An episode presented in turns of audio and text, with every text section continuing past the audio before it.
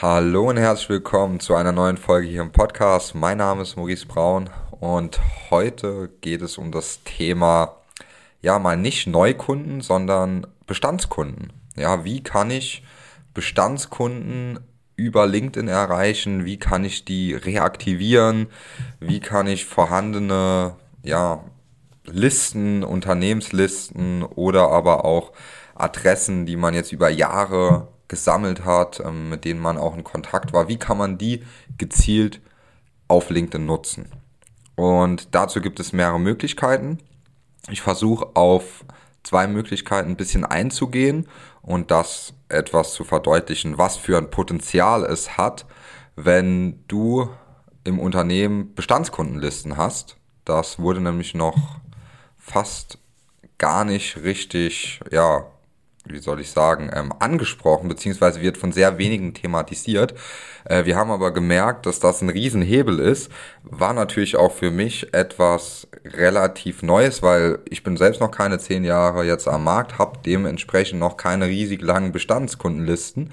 Aber gerade in der Maschinenbau- und IT-Branche haben wir da festgestellt, dass wenn solche Listen, wenn es solche Listen gibt, wenn solche Unternehmen ähm, da Daten haben, unbedingt nutzen. Das ist ein Riesenvorteil, den man da hat, um das auf LinkedIn ähm, ja, zu seinem Vorteil zu nutzen. Und warum ist das jetzt so? Also, du kannst dir das so vorstellen, du kannst diese Listen in LinkedIn hochladen und damit die Bestandskunden finden und auch reaktivieren. Das heißt, man kann sich dann, ähm, wir haben zum Beispiel einen Kunden auch im Bereich Maschinenbau Anlagenbau, Elektro und dort haben wir einfach die Bestandskunden reaktiviert. Das heißt, wir haben eine Liste bekommen von Bestandskunden und sind diese Bestandskunden dann angegangen. Man muss diese Person dann gar nicht mehr so wirklich von seinem Produkt oder Angebot überzeugen, weil die kennen das Unternehmen in der Regel schon und man bleibt somit einfach dann in Kontakt. Das heißt, man hat dann LinkedIn als Plattform, als Medium um mit diesen Leuten weiterhin in Kontakt zu bleiben. Gerade jetzt, wenn die ganzen Messen und alles ausfallen und auch physischer Kontakt gar nicht möglich ist, in dem, also so wie es früher möglich war, ist das halt perfekt, um da die Brücke zu bauen und mit den Kontakten, mit den Personen in Kontakt zu bleiben. Weil ich hatte da selbst riesige Überraschungen, dass Personen teilweise gesagt haben, ja, das letzte Mal, wo wir mit den Personen irgendwie in Kontakt waren, das war so vor zwei, drei Jahren. Und ich frage mich dann, ja, haben die bei euch damals was gekauft? Ja, ja, die haben gekauft, nur dann haben die irgendwann nicht mehr so viel bestellt und dann sind die irgendwie verloren gegangen. Und da hat man halt ein Riesenpotenzial. Also wenn Bestandskundenlisten bestehen, das sollten mindestens mal so um die 1000 sein, also entweder 1000 Personen oder ein paar hundert Unternehmen und damit kann man dann sehr, sehr gut arbeiten. Da kann man dann ganz gezielt diese Personen angehen, sei das jetzt über Social Selling, also Social Selling bedeutet im Prinzip ähm, mit den Personen in direkten Kontakt zu kommen, über Nachrichten, aber auch über Content oder aber das Ganze über Werbeanzeigen zu platzieren. Das heißt, man ladet die Liste hoch und kann diesen Kunden ganz gezielt, also diesen Personen ganz gezielt Werbung ausspielen. Aber dann nicht so plakative Werbung, sondern irgendwas Contentlastiges, also etwas, das Mehrwert bietet, das eine Geschichte erzählt oder das irgendwie aufmerksam macht. Ja, wir haben, hatten das auch schon mal, dass wir einfach verschiedene Unternehmensnamen hatten und da haben wir dann die ganzen Unternehmensnamen genommen und haben die Person in den Feldern, also in den Tätigkeitsbereichen, targetiert. Ja, und dann haben wir dadurch alle Personen in diesen Abteilungen erreicht mit der ganz gezielten Marketingbotschaft. Und das über Wochen, Monate, dass die untereinander gesprochen haben, ah ja, die Werbung, die sehe ich immer, ja, kenne ich, kenne ich, ist cool. Und den Effekt kann man halt auslösen. Und deswegen empfehle ich jedem, der eine Bestandskundenliste hat, diese zu nutzen.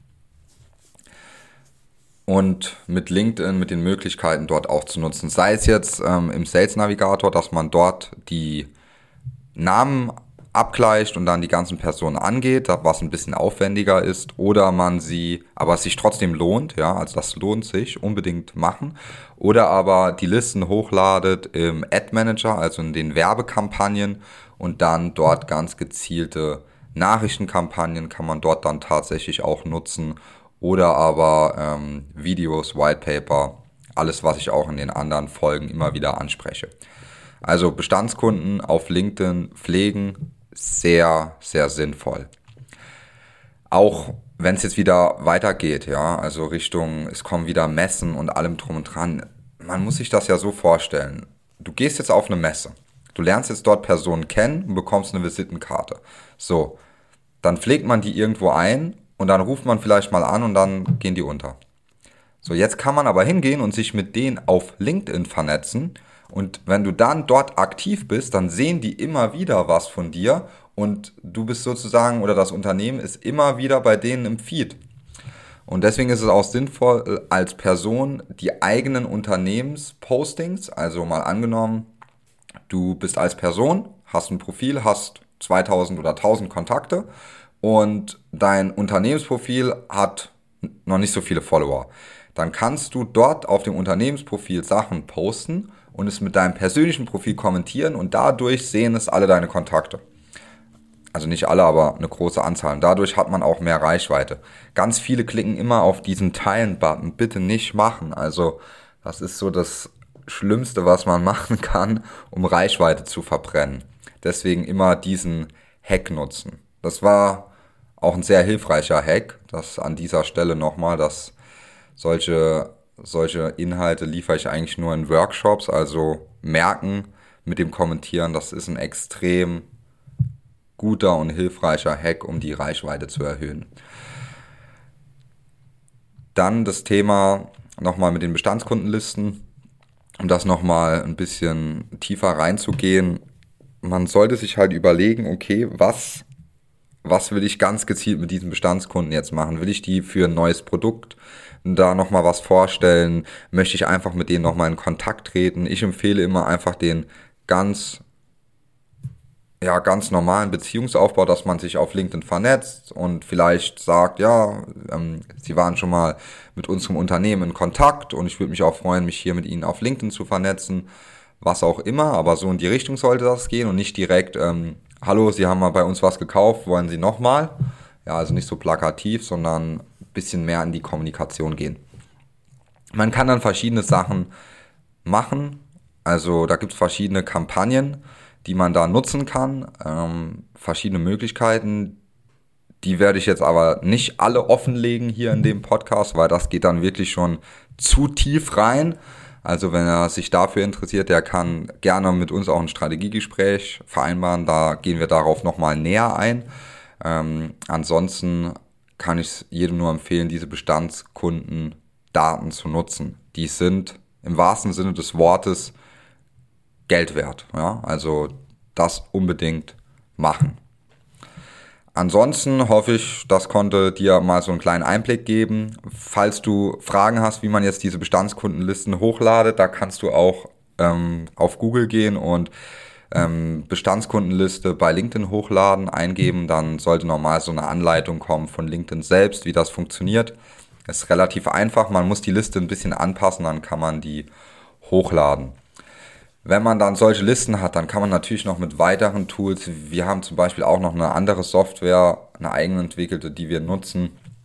Da packen wir diese Listen auch rein und können die abgleichen und ähnliche Leute suchen. Ja, also Personen, die so ähnlich sind wie deine Bestandskunden.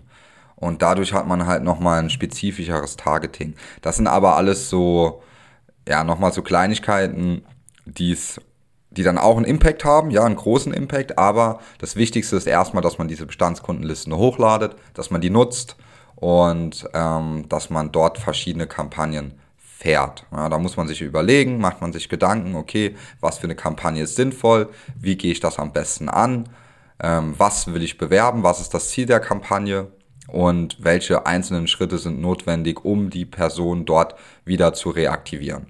Und wenn diese Fragen geklärt sind, dann kann man das Stück für Stück aufsetzen und dann hat man am Ende eine super Marketingkampagne für Bestandskunden. Ohne anzurufen oder E-Mails zu schreiben. Im ersten Schritt. Im zweiten Schritt natürlich, aber im ersten Schritt geht es erstmal darum, zu reaktivieren, diese vielleicht als Follower für die Unternehmensseite zu gewinnen. Ja, auch sehr hilfreich, weil die sehen ja dann auch immer, wenn was gepostet wird. Also viele unterschätzen auch diesen Wert von so Kontakten im Netzwerk oder von Followern von der Unternehmensseite, weil jedes Mal, wenn was gepostet wird, sieht man das. Ja, es sehen vielleicht nicht immer alle, aber ein Großteil sieht es. Ja. Und das ist sehr, sehr hilfreich. Das ist kostenloses Marketing in erster Linie. Wenn man das dann noch unterstützt mit Ads, also mit Werbeanzeigen, dann hat man irgendwann so eine starke Präsenz auf LinkedIn, dass man einfach extrem präsent ist, ja, und dass es so wirkt, als wäre man ja überall. Ja, wir kriegen oft das Feedback, ja, wenn ich da auf die Seite gehe, sehe ich Werbung, da sehe ich was, da sehe ich wieder einen Post und da sehe ich wieder was. Das ist jetzt nicht, weil wir übermäßig viel machen, sondern wir machen es halt einfach strukturiert nach einer Abfolge, nutzen die Algorithmen für uns und machen das ganz gezielt mit einem Ziel. Äh, nutzen dann natürlich auch Google, also wenn du jemals auf unserer Seite warst, auf unserer Webseite und die Cookies akzeptiert hast, dann weißt du, von was ich spreche, dann werden wahrscheinlich überall diese Bildchen auftauchen. Und da haben wir auch festgestellt, dass diese Erinnerer extrem gut konvertieren. Also da haben wir mit die günstigsten Conversions und auch gute Conversions. Also Personen, die sich eintragen, weil sie immer wieder daran erinnert werden. Und das nicht sehr teuer ist, einer Zielgruppe, die man spitz definiert, diese ja, Banner anzuzeigen. Aber jetzt gehe ich schon so ein bisschen in das Thema Retargeting rein. Also Retargeting bedeutet, ich darf hier auch nicht zu viel in der Marketingsprache abrutschen, auch wenn ich weiß, dass viele im Marketing zuhören. Retargeting bedeutet einfach, wenn irgendjemand jemals auf deiner Seite war, dann kann man den durch sozusagen einen Code, den man dahinter legt, immer wieder ansprechen. Das heißt, ich gehe jetzt auf die Webseite von einem IT-Unternehmen und wurde dann verpixelt, also wurde sozusagen gestempelt. Und immer wenn ich mich jetzt im Internet bewege, dann sehe ich irgendwo Werbung von diesem IT-Unternehmen, weil die genau wissen, dass ich schon mal auf der Seite war. So kann man das im Prinzip auch gut erklären. Oder wie es mein Geschäftspartner, der Albert, immer erklärt, ist, ähm, man geht in ein Geschäft rein und in dem Geschäft bekommt man sozusagen ein rotes Band um den Kopf. Dieses rote Band sehen aber nur die Personen aus dem Geschäft.